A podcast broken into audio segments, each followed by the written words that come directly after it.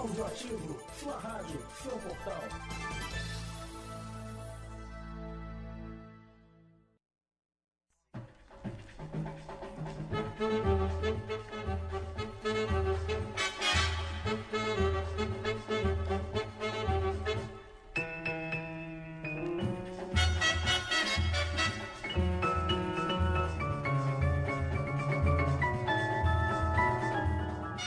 Bom dia, ouvintes, começando mais um Pontapé Inicial, programa que todo carioca ama, hoje dia 1 de outubro, numa terça-feira. Vamos começar então falando sobre o Botafogo. Antes vou falar, dar bom dia aqui pra mesa que tá cheia hoje. Bruno César, bom dia. Bom dia, Felipe. Bom dia, mesa. Bom dia, ouvinte. Tô também aqui com o Murilo Eli. Bom dia, Murilo. Bom dia, Bruno. Bom dia, Felipe. Bom dia a todos vocês acompanhando a nossa web rádio Áudio Ativo. E também com a Rafaela Balheiro, que semana passada era apenas ouvinte, hoje vai participar também. Bom dia, Rafaela. Bom dia, Felipe. Bom dia, mesa. Bom dia, ouvintes. Maria Clara Bravin, bom dia. Bom dia, galera. Vamos para mais um programa. Então vamos então começando o pontapé inicial com as notícias do fogão.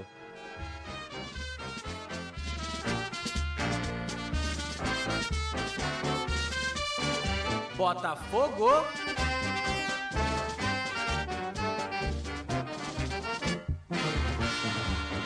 Botafogo, Botafogo, campeão desde 1910. Botafogo que enfrentou o Fortaleza lá no Castelão, perdeu por 1 a 0 ficou estagnado ali, ainda caiu um pouco, ficou na 12ª colocação.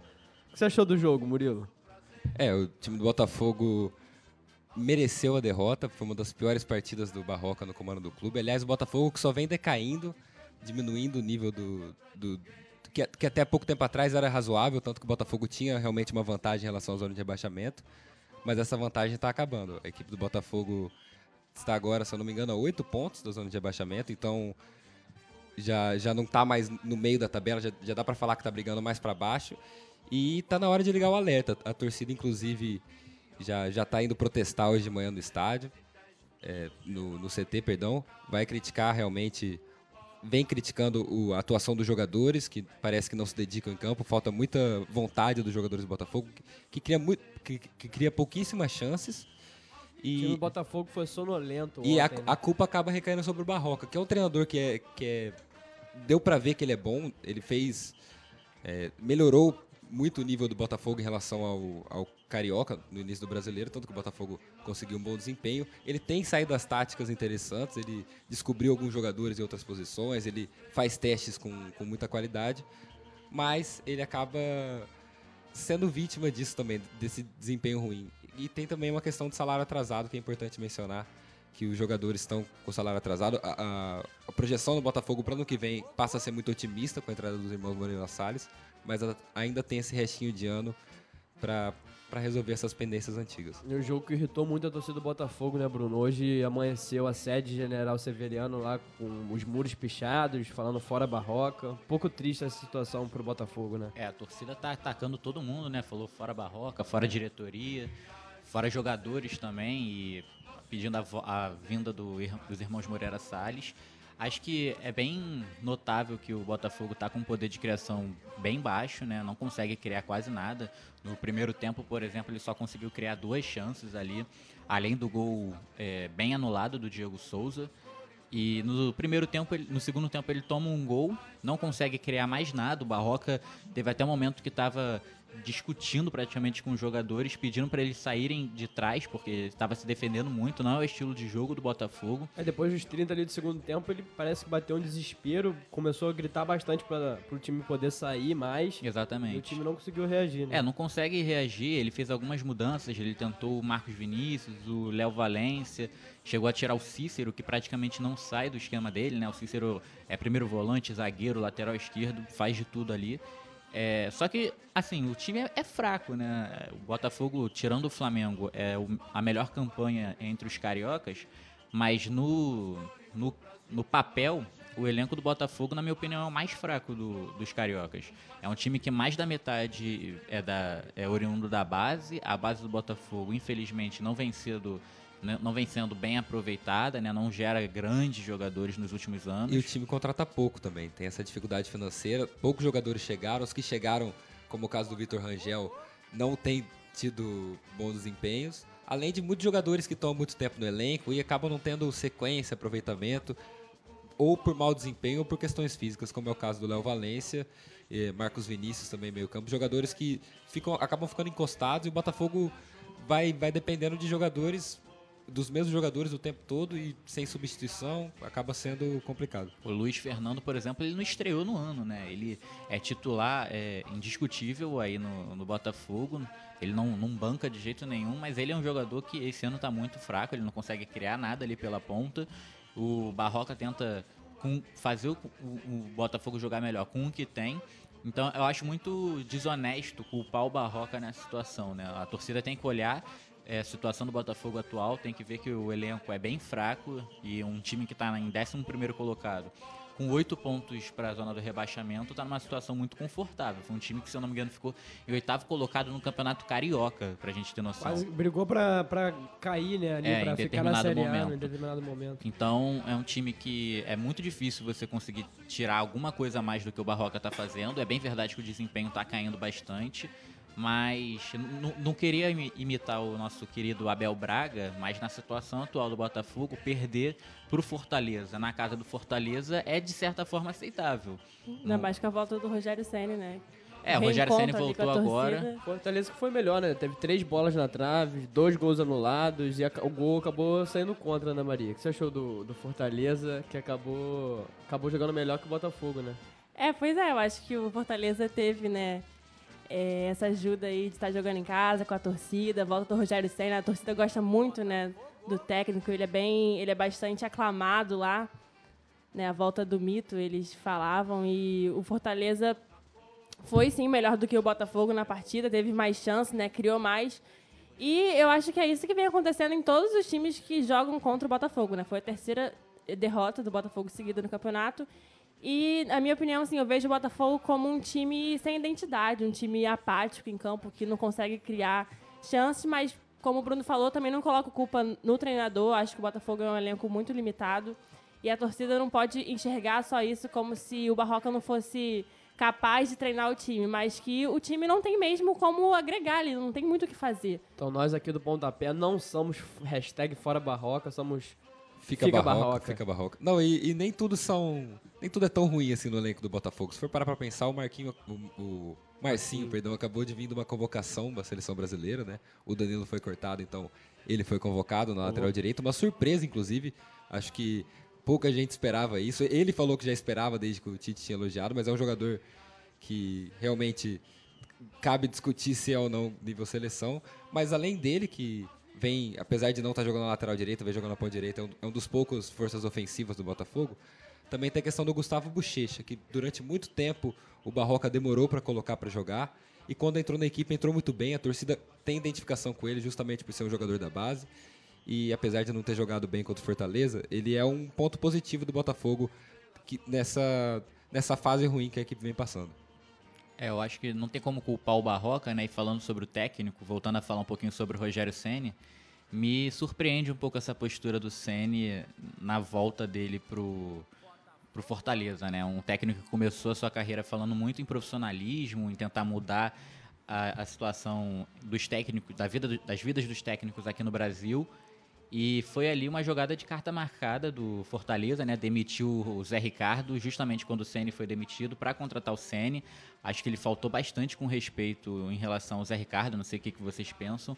Mas se eu fosse ele, mesmo tendo, sendo muito idolatrado no Fortaleza, ele, sem dúvida nenhuma, é o maior técnico da história do Fortaleza, conseguiu o maior título da história do Fortaleza. Ele com certeza tem um carinho muito grande pela equipe, mas eu não voltaria, tendo em vista que o time demitiu um técnico que estava cerca de 40 dias só para contratá-lo. É, foi, acabou sendo mais um treinador que entrou na roda, né, dessa, dessa coisa de demissão e, e ser efetivado. O Abel também é um deles que sempre falou que só, só começava o trabalho no início do ano e aí acabou aceitando o Cruzeiro muito por conta de conhecer os jogadores como o Thiago Neves e o Fred, que acabaram pedindo a volta, a ida dele pro Cruzeiro. Só que ele mesmo, no- antes do jogo do Cruzeiro, agora Goiás e Cruzeiro, não sei se, se vocês viram, foi abraçar o Ney Franco e falou assim: é, tá brabo a vida de, de treinador. Brabo, em outras palavras, né? Tá pi a vida de treinador. Eu, eu acho que ele pegou o Cruzeiro, o Abel Braga escolheu o, treinar o Cruzeiro mesmo no meio da temporada, até pelo nome ruim que acabou sendo associado. Ele não conseguiu fazer um time do Flamengo com muitos jogadores bons jogar, jogar bem, e isso acaba desprestigiando o técnico. Quando ele saiu do Fluminense, no meio do ano, ele acabou saindo por cima. né? Apesar do Fluminense não, não, não vir tão bem na, naquela época, faltava. A torcida tinha uma, uma sensação de que com o Abel Braga o time seria melhor, sem ele seria cairia de nível. Foi Se tivesse um elenco né? melhor, o Abel conseguiria fazer com que o Fluminense jogasse melhor também. E pro Abel, pro Abel não perder realmente esse status de time grande, de, de ser um técnico de ponta, ele acabou optando por treinar o Cruzeiro pra- pra fazer aquele casamento ideal, né?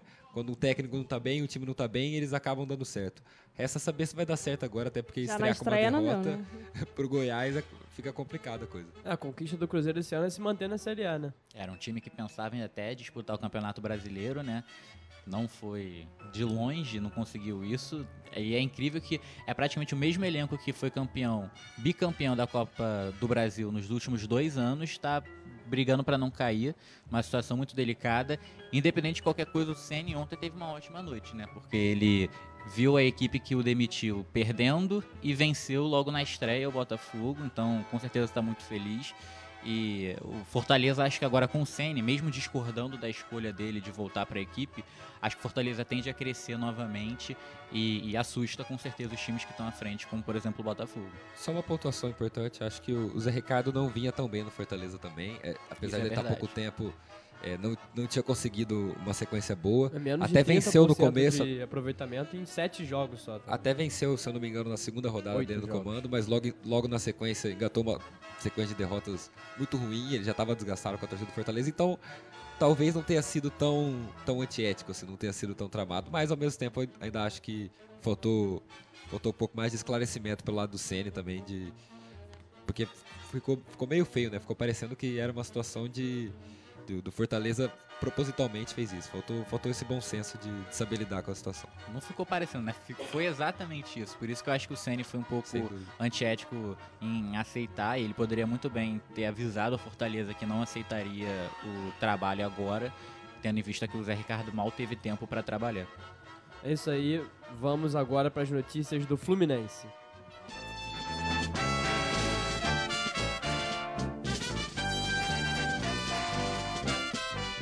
Fluminense.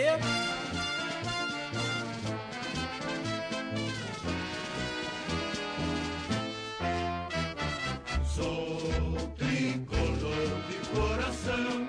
Fluminense que ganhou do Grêmio por 2 a 1 deu uma respirada ali na tabela, ficou em 16º, na próxima rodada ninguém consegue passar o Fluminense e ganhou por 2 a 1 O que você achou do jogo, Rafaela?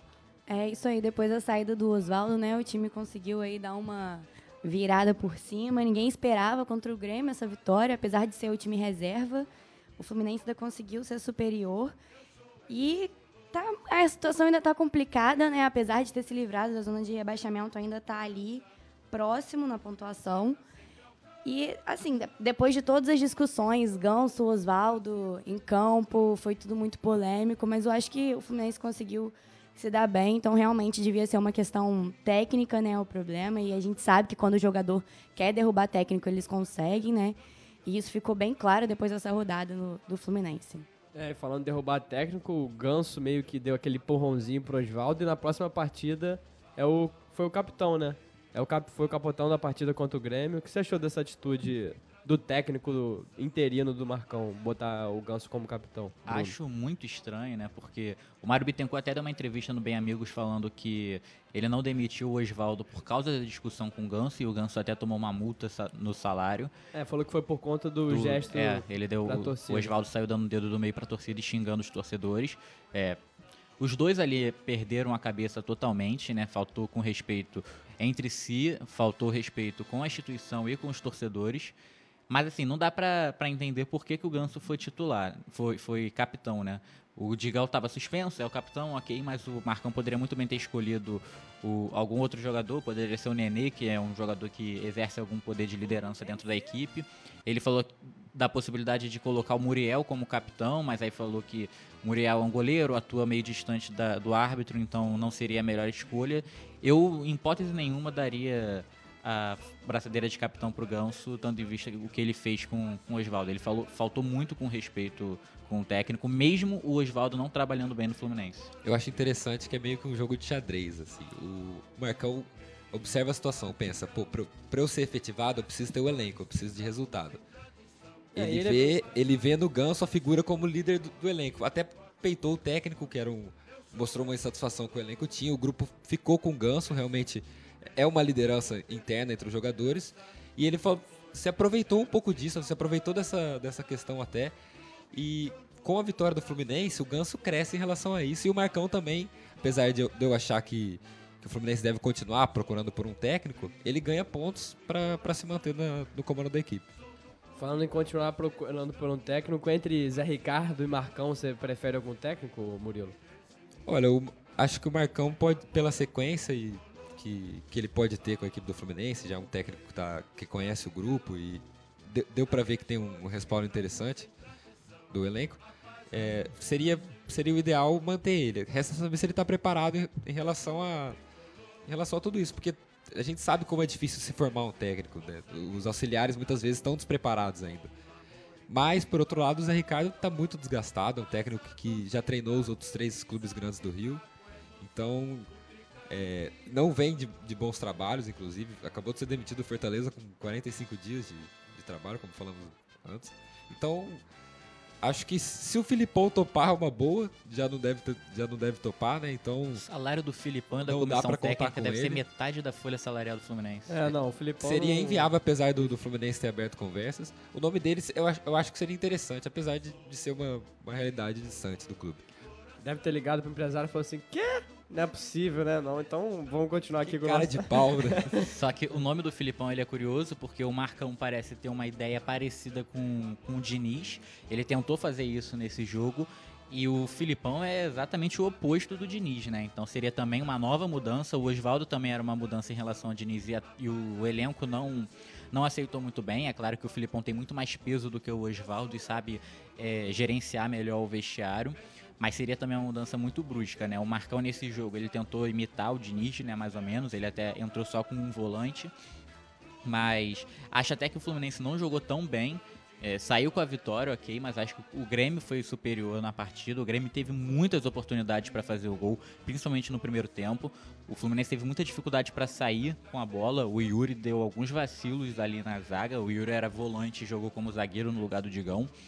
É, mas mesmo assim, né, um, é, é, no- na situação atual do Fluminense é mais importante fazer os três pontos do que ganhar, do que jogar bem e conseguir os três pontos. E como o Felipe disse no começo da fala dele, não vai ser ultrapassado na próxima rodada, então já é uma rodada certa que não entra na zona de rebaixamento. É, o Fluminense, né, falando que não jogou tão bem, mas pelo menos conseguiu, né, segurar ali, fechar a defesa, conseguiu também mostrar perigo ali no, no ataque do Grêmio.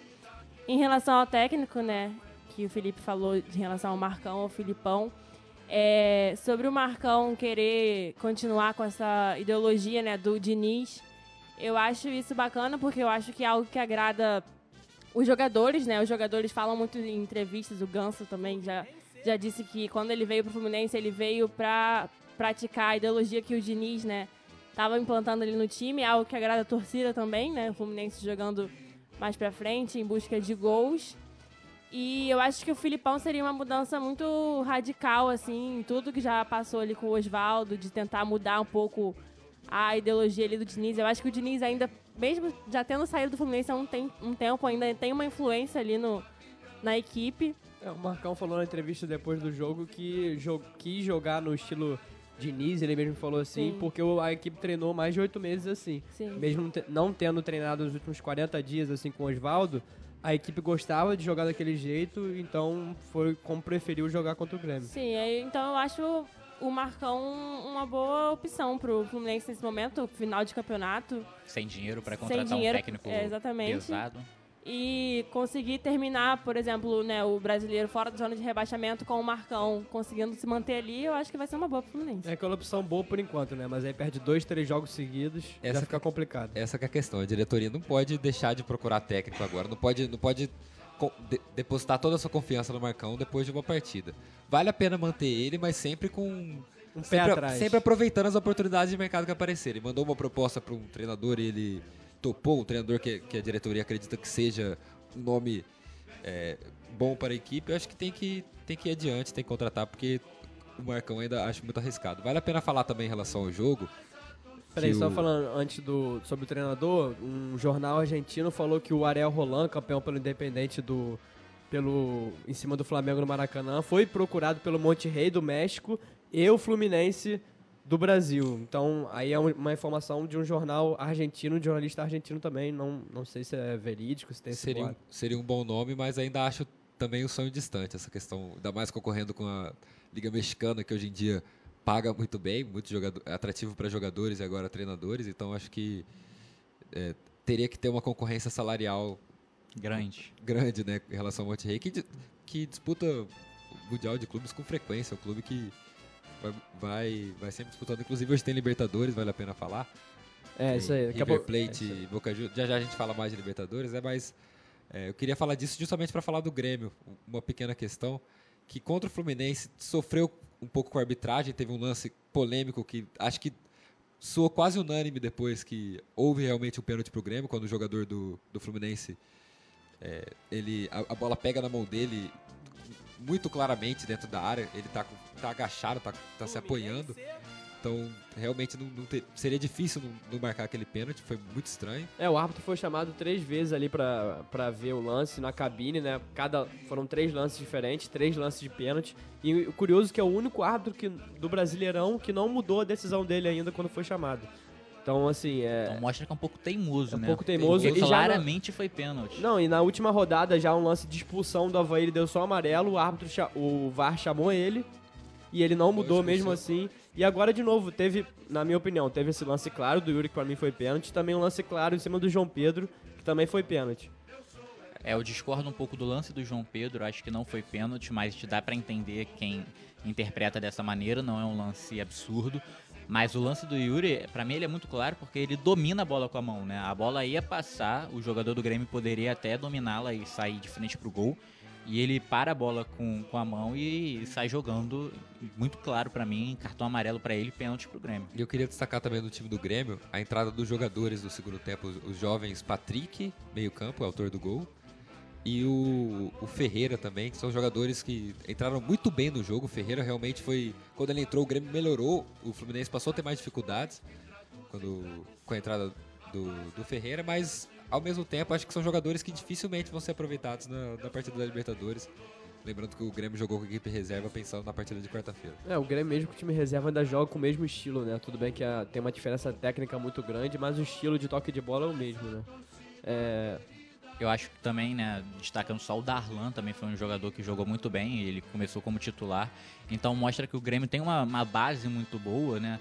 E não precisa ficar apostando em jogadores veteranos, como apostou recentemente no Cícero, no Rafael Galhardo, no André Balada, enfim. Pode apostar mais na base e gastar dinheiro com jogadores titulares que de fato vão resolver e não esses refugos por aí. Só duas informações antes de encerrar aqui no Fluminense. O nome do CT ali da Barra, ali, Curicica, Barra ali, foi mudado. O conselho aprovou o nome- novo nome, vai se chamar Carlos Castilho, o jogador que mais atuou pelo clube. E também o presidente confirmou negociações bem avançadas com a Umbro, já que a Under, a Under Armour não vai mais fornecer material esportivo para o Fluminense. As camisas da Umbro costumam ser bonitas. Vamos, vamos aguardar que eu acho que. Que as, as camisas da Umbro e do Fluminense costumam ser bonitas, né? Então vamos, vamos aguardar que eu acho que vem coisa boa. Acho que nesse momento mais importante do que, do que ter a camisa bonita é fechar um contrato bom, que consiga um, um valor fixo bom e um- uma porcentagem da- de vendas bem grande. É isso aí, essas foram, elas, eita, essas foram as notícias do Tricolor. Vamos agora falar sobre o Vasco.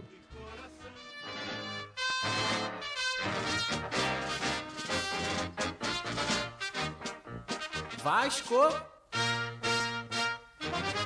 Vamos todos cantar de coração. A cruz de Malta é o meu pendão. Vasco enfrentou o Corinthians, perdeu por 1 a 0 Resultado que vem sendo normal pro Vasco, né? Lá em, na Arena Corinthians também, jogando contra o Corinthians em São Paulo, que não ganha desde 2007. Mas o Vasco jogou bem até, né, Bruno?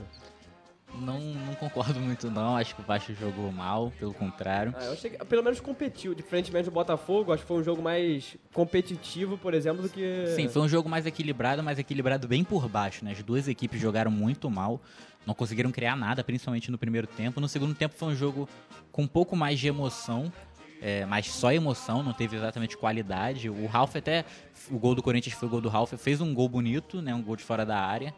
Mas, assim, o Vasco nunca venceu na Arena Corinthians, continua não vencendo. São quatro jogos, quatro derrotas.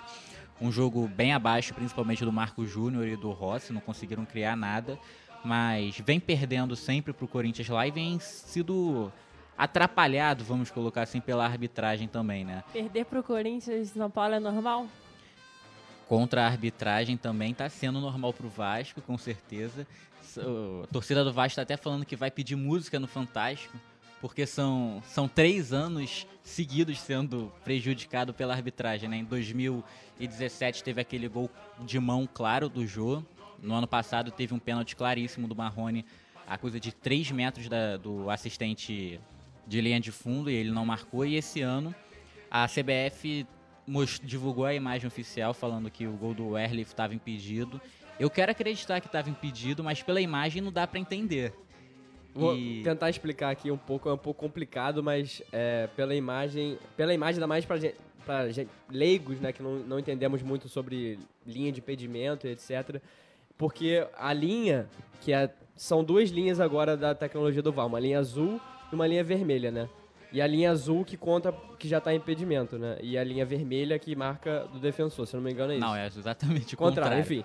Aí o, o que marca uma linha é, perpendicular ao ombro do jogador, que no caso, não lembro que era É o do- Werley. o- é, então, ao Werley, tracejada 90 graus. Só que esse 90 graus, até o Sandomero Hit falou no- nos programas lá da, da Globo, do Sport TV, que essa linha 90 graus, ela não é reta.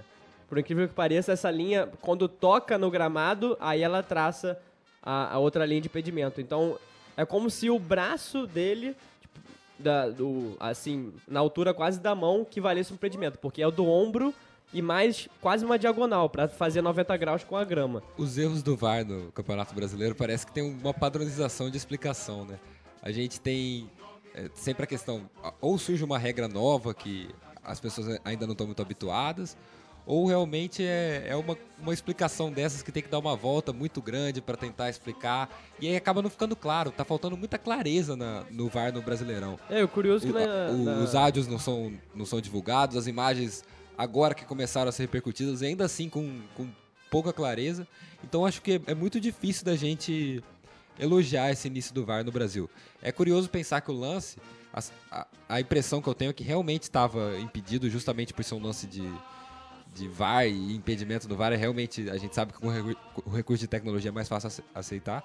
não tem como brigar muito Mas é muito né? exatamente, mas é muito difícil ver o impedimento na- no lance. É muito difícil, é chega a ser inacreditável o, o VAR anular um gol desses, é, repercutindo em relação ao histórico da- da- É, dos últimos anos de, de erros de arbitragem na Arena E o Corinthians. curioso, por exemplo, que na Inglaterra é a mesma tecnologia, só que eles mostram as linhas se mexendo e mostrando claramente as linhas tracejadas sendo é, riscadas ali pelo gramado e fica muito mais claro pra quem vê. Só que aqui no caso do Brasil eles não fazem isso, sendo que é a mesma tecnologia. É, o que a gente já falou aqui várias vezes né, no programa em relação ao VAR, que o VAR pode sim agregar muito ao futebol né, brasileiro, tem agregado em algumas situações, porém é uma tecnologia nova, né? Que está sendo implantada agora e, toda, como toda algo novo né, que se estabelece em algum lugar, vai ter margem de erro, vai ter é, é, coisas né, para se discutir. E o que a gente vê, né, que a gente já discutiu aqui, é o VAR no futuro sendo tão eficaz como ele é na Europa em outros lugares do mundo, aqui no Brasil. A gente tem que acreditar que um dia o VAR possa ser aqui no Brasil esse VAR maravilhoso que esclareça todas as coisas para os torcedores e não haja dúvidas algumas para ser contestadas contra a tão tecnologia aí, né? É, Belas dúvidas, palavras. é, dúvidas sempre vão ter, porque é sempre um, um humano ali comandando a tecnologia, né? Então, sempre vai ter interpretação, erros. Assim, o, o VAR veio talvez para deixar o futebol menos injusto, né? Mas deixar o futebol justo totalmente é um pouco é, complicado, Complicado. É, falar. até porque tem a parcialidade, né, gente? Futebol não tem como ser totalmente imparcial. Eu acho que. É, é, não tô falando não em questão do- dos árbitros, lógico, que eles têm o profissionalismo deles, mas é em, em Opinião relação forte a, de Maria Clara. em relação à Em relação à discussão, discussão. da torcida. É, com certeza. É, nunca Da vai própria imprensa é difícil. Exatamente. É, nunca vai ser algo 100% ali, ah, é isso e pronto. Sempre vai ter essa discussão. Futebol deixando a emoção de lado é complicado, né? Não que a gente não, não tente ser imparcial o tempo todo, mas realmente tem lances, por exemplo, quando você vê muita repetição de lances em relação ao time, é muito difícil você, você não, não pegar uma implicância, ou, ou com o próprio árbitro, como o Felipe falou, do, do árbitro que não, não, Que ainda não mudou. ainda não é, mudou. É meio que é uma VAR. opinião baseada em, em fatos, mas realmente tem, um, tem uma tendência a ser construída. E, so- Só e do lado do Corinthians. Murilo? Você gostou do Corinthians? Em relação ao jogo, eu acho interessante falar. Primeiro falando do Vasco, o volante Bruno Gomes estreando bem, Uma joia da uma base. joia, jogador de 18 anos, talentoso, ainda, ainda um pouco cru. Você via que, ele ainda é, é muito novo ainda, né? Cru, que ele Bruno. ainda não. Ótimo termo, gostei. E pelo lado do Corinthians também, eu acho que vale destacar o futebol muito ruim apresentado, né? Realmente falar que mereceu a vitória é um exagero, mesmo que o Vasco não tenha jogado tão bem.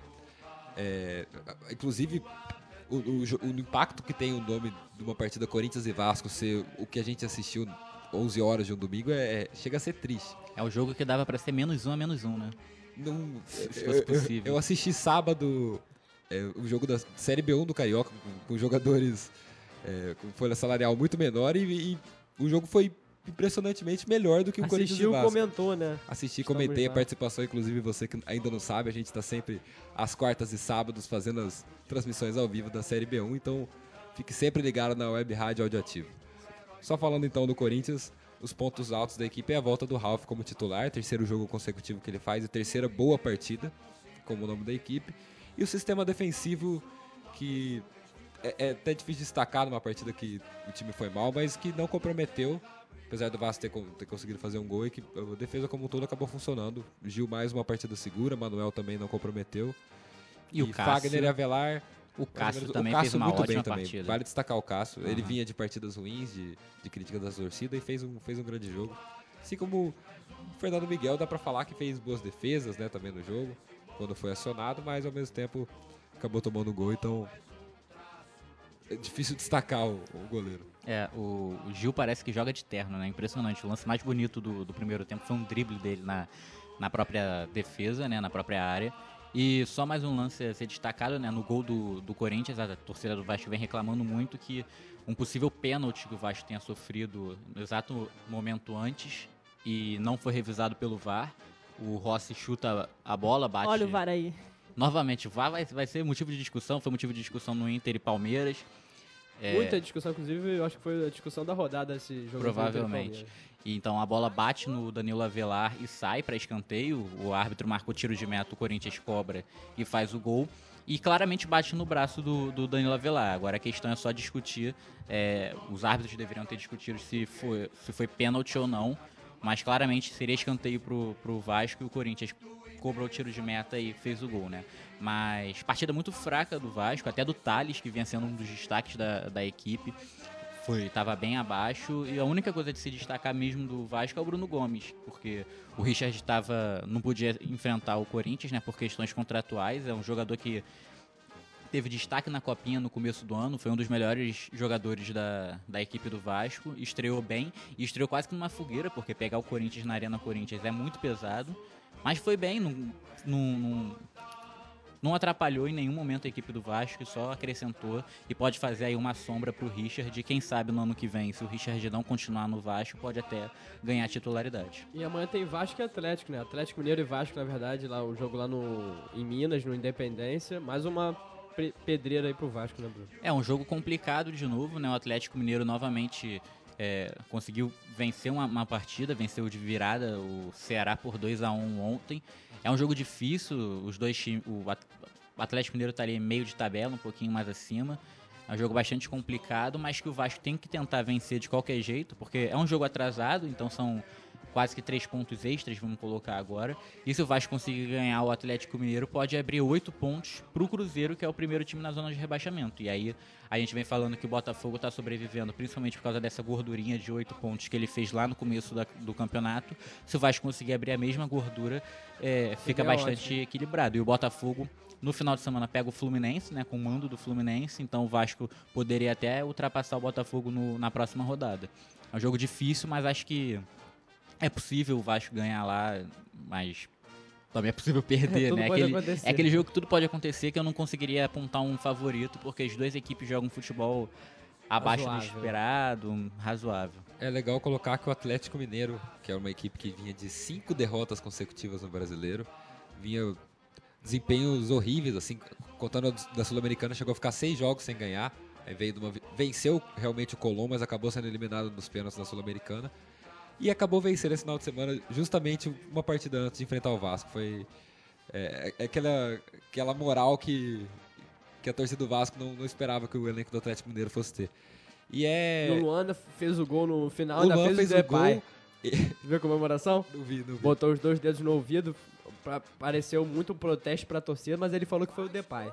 O Depay também comemora assim, fez uma homenagem ao jogador do lá do, do Ele que não joga bem há muito tempo, né? Não fazia gol há muito fez tempo. Fez um gol e retomou, retomou a titularidade, realmente foi importante pro Luan esse gol. O Atlético que tava perdendo, torcida pegando no pé, perder em casa pro Ceará, e aí acho que o Rodrigo Santana não ia resistir.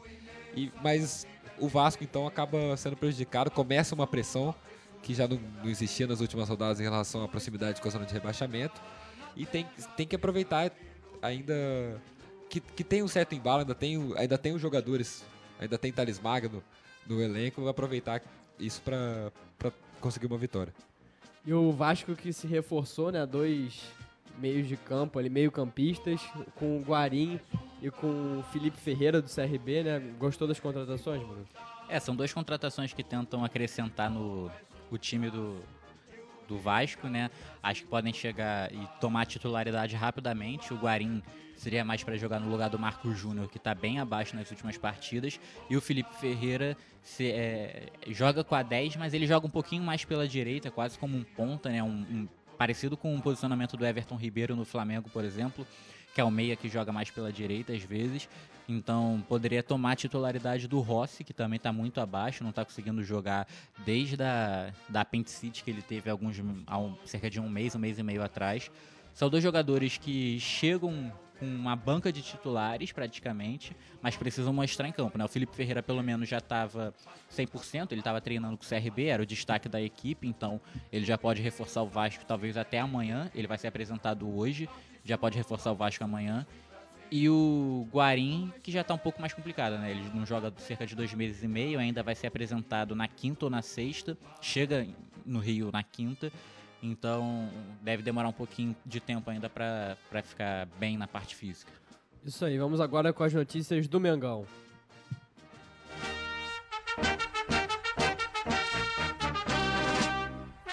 Flamengo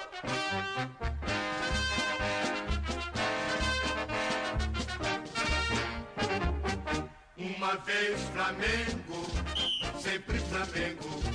Flamengo sempre eu hei de ser. Flamengo que enfrentou o São Paulo sábado no Maracanã, com o time praticamente todo titular, né? Só poupou os, os dois laterais e o Gerson, que também fez muita falta. E empatou, né? Todo mundo aqui no bolão apontou o Flamengo como amplo favorito, dando vitória pro Flamengo, mas acabou empatando o jogo em casa. O primeiro jogo com mando de campo que o Flamengo não ganha no Campeonato Brasileiro. O que você achou do jogo, Rafael? Pois é, um jogo aí que não teve gol do Gabigol, né? Inclusive o jogador nem teve chances claras de gol. É, mas aí o Flamengo, infelizmente, teve que poupar jogadores, né? A dupla de lateral foi nítido a falta que fez. É, não tem como você ter um Rodinei e Pires da Mota total sem saída de bola. É, não tem condição. O time muda completamente. A diferença entre o Gerson e o Pires da Mota é um pouco abissal, né? Ali na saída de bola. Tem um gap tático, técnico muito grande. E é, esses jogadores, né, é, reservas, não conseguiram ter a, mesma criação que o Rafinha, o Felipe Luiz e o Gerson, né, em geral, com o time, vinham tendo até então, né. E o fato da estreia do Fernando Diniz também, é, pelo São Paulo, que já chegou sendo o Fernando Diniz, já fez um 4-1-4-1 com o Daniel Alves e Hernani mais centralizado.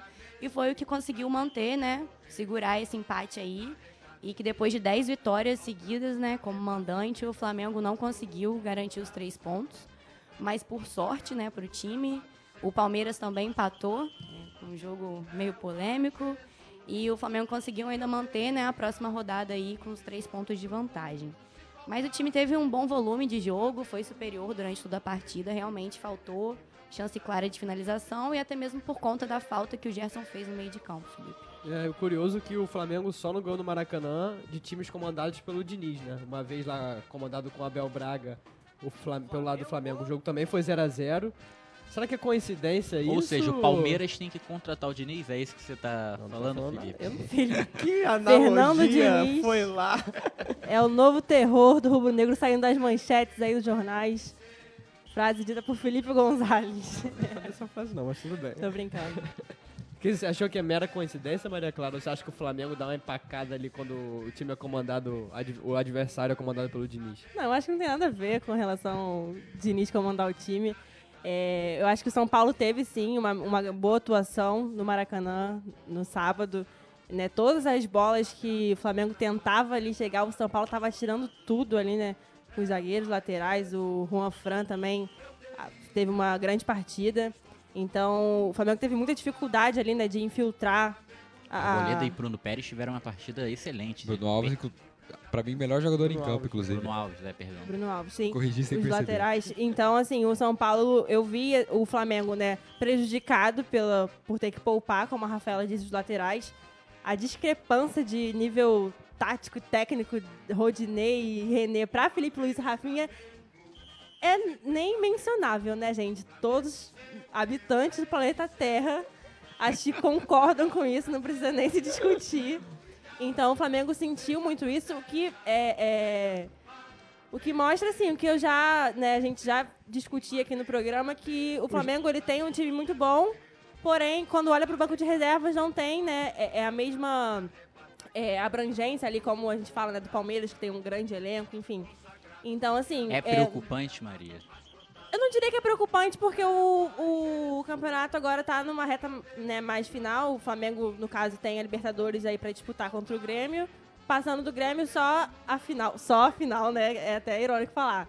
Porém, assim, em relação ao desgaste né, dos jogadores que eu falo, não tem muitos jogos ainda pra, pra desgastar o que aconteceria no. O que aconteceu no começo do campeonato, que só tinha, por exemplo, né, o René e o Rodinei, e aí não tinha ninguém pra substituir. Enfim. Não acho preocupante, porém, é, é, como precisou poupar nessa rodada, né, o empate, eu acho que pode ser. é, é, prejudica, lógico, o Flamengo. É, mas não achei o empate um resultado ruim. Não acho que seja é, ruim pro Flamengo. É, o Flamengo vinha de muitas vitórias, algo até marcante né, na competição. O Flamengo nunca, na história do Flamengo, nunca tinha alcançado sete vitórias seguidas no Campeonato Brasileiro. E um empate em casa contra o São Paulo, que é uma grande equipe, né? É, tem uma história né, muito bonita, enfim, e teve uma, uma boa partida. Eu acho que não, não tenha sido um resultado muito ruim pro, pro Rubro Negro, não. E Eu você, acho que- Murilo, achou um resultado ruim? Eu acho que vale pontuar uma coisa só, que tanto o Felipe Luiz, quanto o Rafinha, quanto o Gerson entraram, Entraram em no decorrer da partida. no né? decorrer da partida. Então, mesmo que o Flamengo tenha começado talvez com 11 que não seja o ideal, com seus melhores jogadores, todos eles estiveram em campo. Então, acho que, acho que vale destacar também, mais do que a, do que a, a partida sem, sem vitória do Flamengo, depois de uma sequência muito grande, a boa partida que o São Paulo acabou fazendo, que, que talvez não fosse esperado. O time que vinha de uma bagunça, chega um treinador com um modelo totalmente diferente, consegue implantar algumas ideias, acaba cedendo também a- a- as condições da partida, como fez com o Fluminense contra o Flamengo, acabou cedendo a outro, a outro modelo, né? Adap- adaptar para um esquema mais defensivo. E o São Paulo soube jogar desse jeito, soube jogar pensando não exatamente na vitória, mas em não perder pro Flamengo, porque saberia que é, é o tipo de, de empate que vira vitória, né? É, até porque o São Paulo, A eu, sequência do Flamengo. é, eu disse também que foi uma boa partida do São Paulo, mas o São Paulo não, basicamente não atacou o Flamengo, né? Ele se defendeu, ele entrou em campo, parecia não querendo vencer mesmo, mas conseguir sair dali pelo menos ileso, não tomar gol ou com empate. É, o Diego eu não Alves via fez uma grande defesa só. Teve é. uma grande defesa dele e uma chance no primeiro tempo que o Pablo acaba furando. Sim, é, seria o erro do, do- do zagueiro, né? foram as poucas criações que o São Paulo teve no jogo, porque jogou realmente por uma bola, né? Pois é, então assim, é, o, São Paulo, o São Paulo teve uma boa partida, mas também não, não entrou com postura de, de querer vencer ali o Flamengo e acabou também, né? é, fez o que, que entrou pra fazer, né? Que foi não conseguir deixar o Flamengo jogar ali.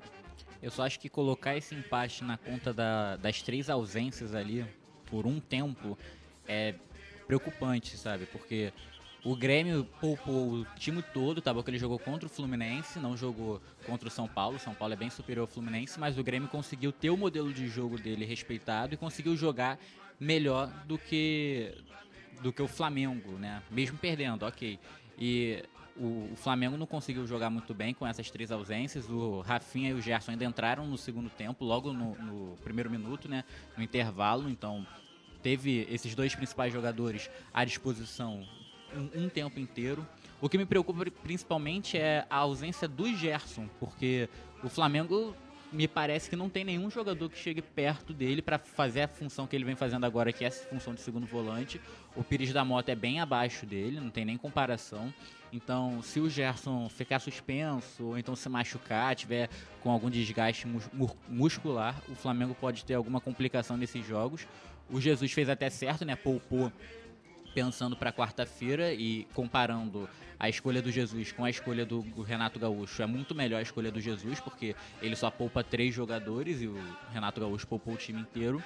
E, mas assim, é, é um pouquinho. Eu acho um pouco preocupante não ter nenhum jogador no elenco que possa fazer a função do Gerson na ausência dele. É, tem jogador muito bom no, no time titular, tem o lado bom e o lado ruim, né? O lado bom é que eles são realmente muito bons, só que o lado ruim é que quando eles saem, são suspensos ou machucados, a discrepância entre o reserva é enorme, né? É, Mas só que eu acho que tem tantos jogadores bons que mesmo não tendo o Gerson ali, e o Rafinha e o Felipe Luiz, tem outros jogadores que podem decidir que não decidiram nessa partida. O Gabigol, o Everton Ribeiro, o Arrascaeta não fizeram aquelas partidaças que a gente costuma vê-los jogando, porque estavam bem abaixo e, e- e era o momento que eles que es- esperava-se dele, deles decidirem.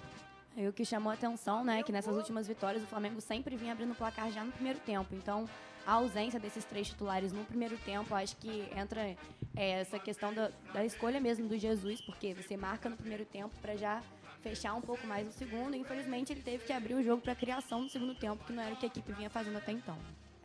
É, eu acho que é, tanto essa questão tática do Flamengo, quanto essa questão de, de ausência de jogadores, reflete um pouco em relação a- a- ao quão anormal está o elenco titular do Flamengo. Porque muitos desses jogadores, como é o caso do Pires da Mota, que foi contratado por 20 milhões de reais, ou o Vitinho, que veio por 40, são jogadores que hoje parece que, que não tem, não tem não justi- além de não justificar o valor, não, antes a sensação que tinha era que o Flamengo tem um banco de luxo. Hoje não. Hoje parece que estão muito abaixo do time titular. Mas é justamente pelo nível que o time titular atingiu. O Grêmio não consegue fazer igual o Flamengo, de jogar sem poupar. Porque é um elenco mais limitado. Se você perde um Everton machucado, por exemplo, além de você perder milhões com, transferência, você perde ele em, em jogos decisivos. E O perde Flam- milhões de, de prêmio de O- competição também. O nível dos jogadores permite, permite essa soberba de fazer eles jogarem esses jogos. Né? É, o nível tá tão grande que o Renato Gaúcho falou em entrevistas, na entrevista coletiva que se marcar um amistoso entre Flamengo e a seleção brasileira, vai ser um jogo É, o- equilibrado. O Renato Gaúcho que gosta, tá gostando bastante de falar sobre o Flamengo nas últimas semanas, né? Eu acho que até é algo estranho, porque o time que ele treina é o Grêmio, né? E acho que o Isso é a estratégia não- do Renate. Bota É, todo é. o favoritismo pro outro lado, pra botar a pressão toda pro Flamengo e Só que- acabar É, tem um deixando o Grêmio de- um pouco mais tranquilo. O time do Flamengo é tão bom que se marcar esse amistoso tem que ver onde Felipe Luiz, Bruno Henrique e Gabigol e Rodrigo Caio vão jogar, né? Na seleção brasileira ou no Flamengo. É, e É, Rafinha, Rafinha e Marcinho, uma dúvida também, cruel, né? Já que o Tite convocou o Marcinho e o Rafinha não. E quarta-feira, né, vai ter o encontro do talvez os dois melhores futebol, né, do Brasil, dois times que jogam o melhor futebol do Brasil, né? Essa disputa e essa rivalidade que que vem, né, tendo na- nas últimas semanas devido a essa partida tão importante. E acho que vai ser a prova ali, né, de provar de uma vez por todas quem joga o melhor futebol do Brasil, se é o Grêmio ou se é o Flamengo. É, hoje vai ter um jogão entre River e Boca. E amanhã também, pra mim, são os dois melhores times do, do futebol brasileiro Os- que gostam muito da bola, né? Que Os, pra mim, eu os gosto quatro também melhores times do, do futebol da América. Latina no geral, se você for parar pra analisar, o Boca River tem um domínio financeiro muito grande hoje na Liga Argentina. E apesar do Grêmio não ter um domínio financeiro, dá pra, dá pra considerar isso em relação. é, olhando, por exemplo, o valor de mercado do, do Everton Cebolinha, que é, recebeu proposta de 60 milhões de euros. Então, é, acaba, acaba tendo um valor parecido. O Flamengo realmente tem mais investimento, mas o Grêmio tem jogadores de muita qualidade. É um tipo de jogo que é até difícil prever quem vai vencer, ainda mais na casa do Grêmio agora. É, esse início de tudo, essa, essa saga que vai ser essas, essas duas partidas, realmente eu, tô muito curioso para saber como os dois times vão se portar. São dois times que gostam muito de jogar e, e tem muito, muito talento técnico em jogo. É, Só mais uma ressalva em relação ao Campeonato Brasileiro. O Gabigol levou o terceiro amarelo, né? Então ele está suspenso contra o- no jogo contra a Chape. E nos- nas próximas duas partidas o Flamengo também não conta com a presença do jogador, já que ele vai estar escalado pela seleção, né? Então são confrontos complicados, o Atlético Mineiro e o Atlético Paranaense, o Paranaense especificamente, né? Pelo, pelo histórico na Copa do Brasil. Mas aí a gente fica aí, né? Sem saber como é que o, o Jesus vai proceder sem o Gabigol na- nas próximas três partidas do brasileiro. E sobre o jogo de amanhã, Bruno, você acha a ponto favorito? Você acha que vai ser um jogão mesmo? Concorda? São os dois times que mais jogam bola no Brasil? São, sem dúvida nenhuma, são os dois times que jogam melhor. O Grêmio tem um desfalque, um provável desfalque muito importante, né? Dois que desfalques, eu é o diria, Jeromel.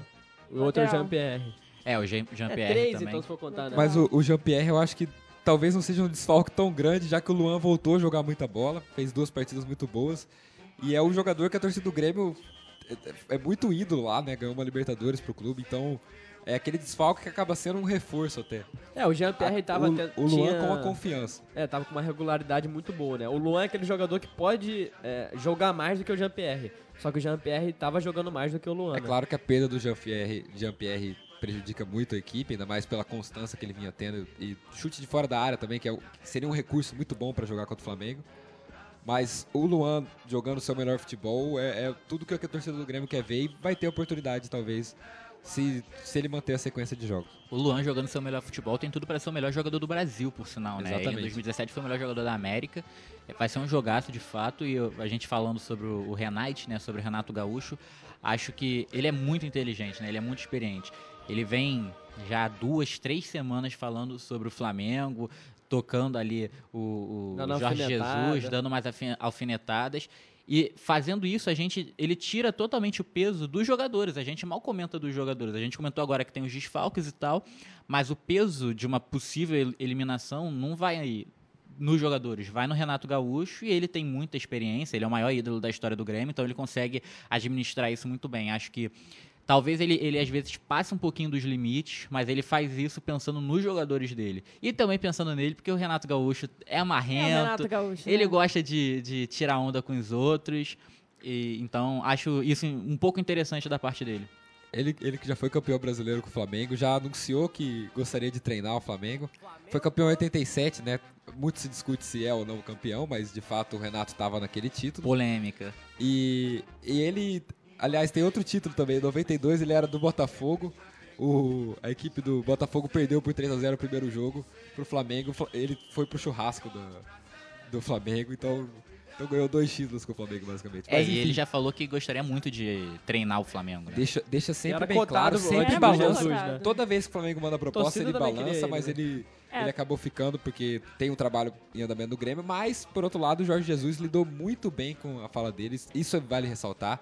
Não comprou a pilha, Sim, sim. não, não, não quis responder à altura, não, não tentou atacar ele. Protegeu seu elenco, protegeu sua integridade, não fez questão, porém, de, de cutucar, de tentar sair por cima. É, Os dois são muito é. experientes. É, até porque jogo é jogado, né? Não adianta nada ficar nesse mimimi de imprensa e técnico querer né, é, entrar na mente ali dos jogadores, que isso não pode acontecer, só vai prejudicar, né? Ambas as equipes, se forem cair na- nessa, nessa pilha aí de imprensa, enfim, né? Tem que haver grande concentração, é uma partida muito importante para as duas equipes, né? O Grêmio aí que é, pode ter mais uma vez, né, a chance de conquistar a América. E o Flamengo, né, que depois de 35 anos retorna à semifinal e o- a torcida, né? Seu povo pede o mundo de novo. Então, assim, é, são. Vai ser, acho que. Acho não, tenho certeza, né? Que vai ser a partida aí do ano aí no. Do futebol brasileiro. Esperamos que seja pelo menos, né? Essas foram as notícias do Flamengo. Vamos agora falar um pouco sobre o Carioca Série B1. Série B1 na Áudio Ativo, uma parceria da Web Rádio Áudio Ativo com a Associação dos Cronistas Esportivos do Rio de Janeiro. É, a Carioca Série B1, que a gente cobriu o jogo, né? Como o Murilo falou, entre a semifinal entre Friburguense e Goitacás. Na verdade, Goitacás e Friburguense, né? Foi mando de campo lá do, do Goitacás. E o Friburguense ganhou por 2x0, um golaço do Diego Ibrahim, né, Murilo? Tava você lá comentando e o Bruno também comentando. Foi um bom jogo, né?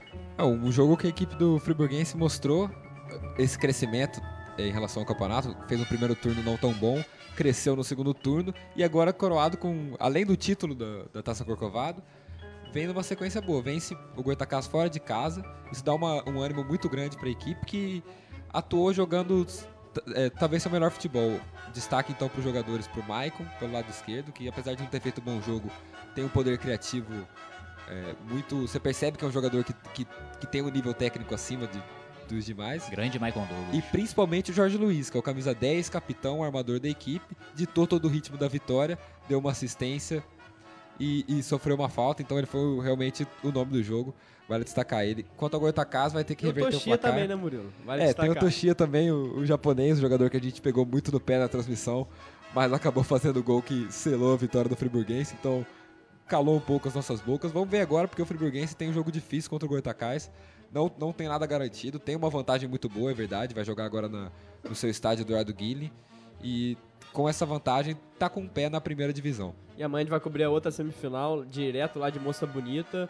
O América e bom sucesso. O América ganhou o primeiro jogo por 2x1.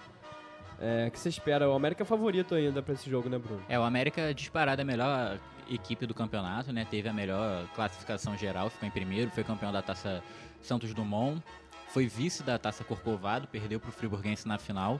Então chega forte, conseguiu vencer o Bom Sucesso. O, o mando era do Bom Sucesso, então já mostra como a equipe está muito forte. Tem os dois artilheiros da equi- da- do campeonato, né? Que é o Pedrinho e o Babi. O Pedrinho até fez um gol nessa partida.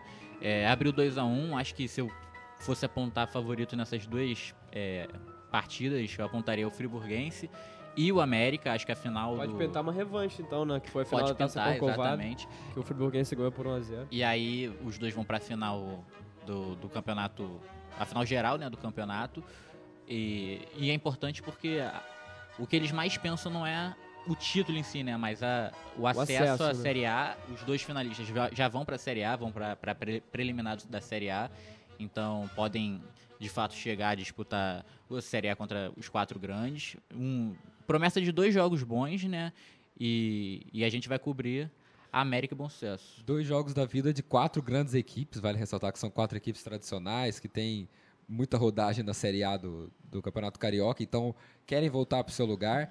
E vale destacar, então, a gente vai estar amanhã em, Mo- em Moça Bonita cobrindo esse América, agora comando contra o, o Bom Sucesso. E você, torcedor do Mecão, você, torcedor do Cesso, tem que ir para o estádio, tem que prestigiar o jogo da vida do time de vocês. Vale um acesso, vale um- uma vaga, é importante estar presente. É, é bom fazer parte da história do clube nessa, nesse tipo de ocasião. É, o- é o tipo de memória boa que se tem quando sobe divis- divisão. Então vale a pena ir no estádio, é, fazer esse, esse trabalho para E se não for pro estádio, Ajudando a torcida liga do- lá na audioativo.com que a gente vai E se tá não lá tiver no também. estádio também, a gente vai estar cobrindo. Não, não, não, não, quer dizer, não vai ao estádio só, só que é o único lugar que vai passar o jogo, até porque a gente vai estar passando. Mas se você tiver como ir, ficar ouvindo aquele radinho, né, que todo torcedor raiz gosta. É, e falando sobre isso de ir pro estádio, né? O Bom Sucesso teve uma polêmica aí, né? A equipe não manda no seu estádio, que é o Teixeirão, há cinco anos. Mandou o campeonato inteiro lá em, Moça Bonita, em Bangu. E na partida mais importante do ano, foi mandar lá em Saquarema, longe demais. A torcida organizada do Bom Sucesso emitiu nota oficial falando que não ia acompanhar o time nessa. Então não, não, não fez presença nessa partida. Bom Sucesso, não sei se sentiu falta da torcida, né? Mas perdeu por 2 a 1 pro América.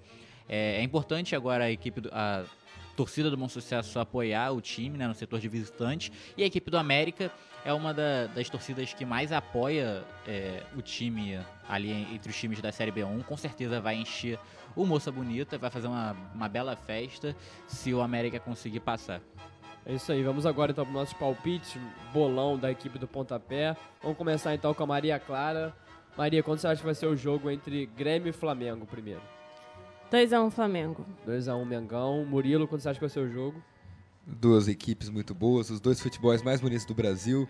Mengão com muita vontade. A torcida vai invadir Porto Alegre, mas vai ser 1 a 0 Grêmio. Rafaela, quando você acha que vai ser o jogo? Eu acho que vai ser um a um, é, Grêmio e Flamengo amanhã, mas ainda tem a volta depois, né? O jogo vai ser muito equilibrado. É, a Rafaela que não tá participando do nosso campeonato do bolão, até porque não é da equipe aqui, mas tá tendo uma participação especial hoje. E pode dar seu palpite aí. Eu, eu autorizei. Bruno, quando você acha que vai ser o jogo entre Grêmio e Flamengo? Acho que vai ser 2x1 Grêmio. O Grêmio começa com o pé direito nessa. Ó, nessa dessa vez eu botei o resultado primeiro, você botou por último e de novo copiou. Desculpa. Mas acho que Grêmio, Grêmio 2x1 e não é um resultado tão ruim pro Flamengo, né? Fazendo um gol fora de casa, 1x0 dentro do Maracanã, passa e vai pra final. É isso aí, pra mim vai ser 2x1 Grêmio em cima do Flamengo. Só pra deixar registrado, a Loriana acha que vai ser 2x2 Grêmio e Flamengo. E a Mariana acha que vai ser 1x0 Grêmio em cima do Flamengo. Agora o jogo entre Atlético Mineiro e Vasco. Quanto você acha que vai ser o jogo, Rafaela? Vai ser 2x1 Atlético Mineiro. E você, Maria, quanto você acha que vai ser o jogo, Atlético e Vasco? Acho que vai ser empate 1x1. Murilo Vou no 2 a 1 pro Atlético. Vitória do Galo. e Bruno. 1x1. Pra mim vai ser 2x1 também Atlético, vitória do, Gla- do Galo. E a Mariana vai ser 2x0 Atlético Mineiro ah, em cima do Vasco. E a Lorena 1x1 Atlético Mineiro e Vasco. Então vamos agora pra nossa classificação parcial, que tá embolado lá em cima. Primeiro, a primeira colocação tá com 22 pontos. Eu, Felipe Gonzalez e Maria Clara Bravin com 22 pontos. E aí tá tudo empatado, porque foram cinco pla- placares certos, né? Acertando o resultado e sete é, meio certo, que é só acerta se é vi- vitória, empate ou derrota. Então, eu e Maria Clara com 22. Terceiro colocado veio o Murilo com 19. Quarto colocado, Lorena com 16. Quinto, o Bruno com 15. E o último colocado, a Lanterninha Mariana com 12, que prometeu, falou que ia te passar, né, Bruno? Pelo jeito Não não passou. conseguiu, não foi dessa vez. Alô Felipe, alô Maria Clara, eu tô chegando. Voltar pro meu lugar, que é a liderança do bolão. É, eu espero que não. Bem, esse foi o pontapé. Muito obrigado mesmo. Obrigado, Bruno. Obrigado, Felipe. Obrigado a todos. Obrigado, Murilo, pela participação. Obrigado Felipe, obrigado mesmo e obrigado a você que ouviu na audioativo.com. Obrigado também, Rafael. Obrigada, Felipe. Foi um prazer participar. É, nossa convidada especial, agradecendo, um agradecimento um pouco maior, mas também muito obrigado, Maria Clara. Obrigada, galera. Tamo junto. Esse foi mais um pontapé inicial, muito obrigado. Web Rádio Audioativo, sempre com você.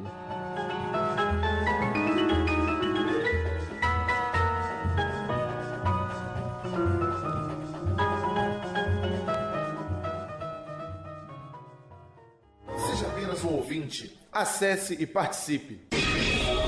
Portal Audioativo. Propagação sem barreiras.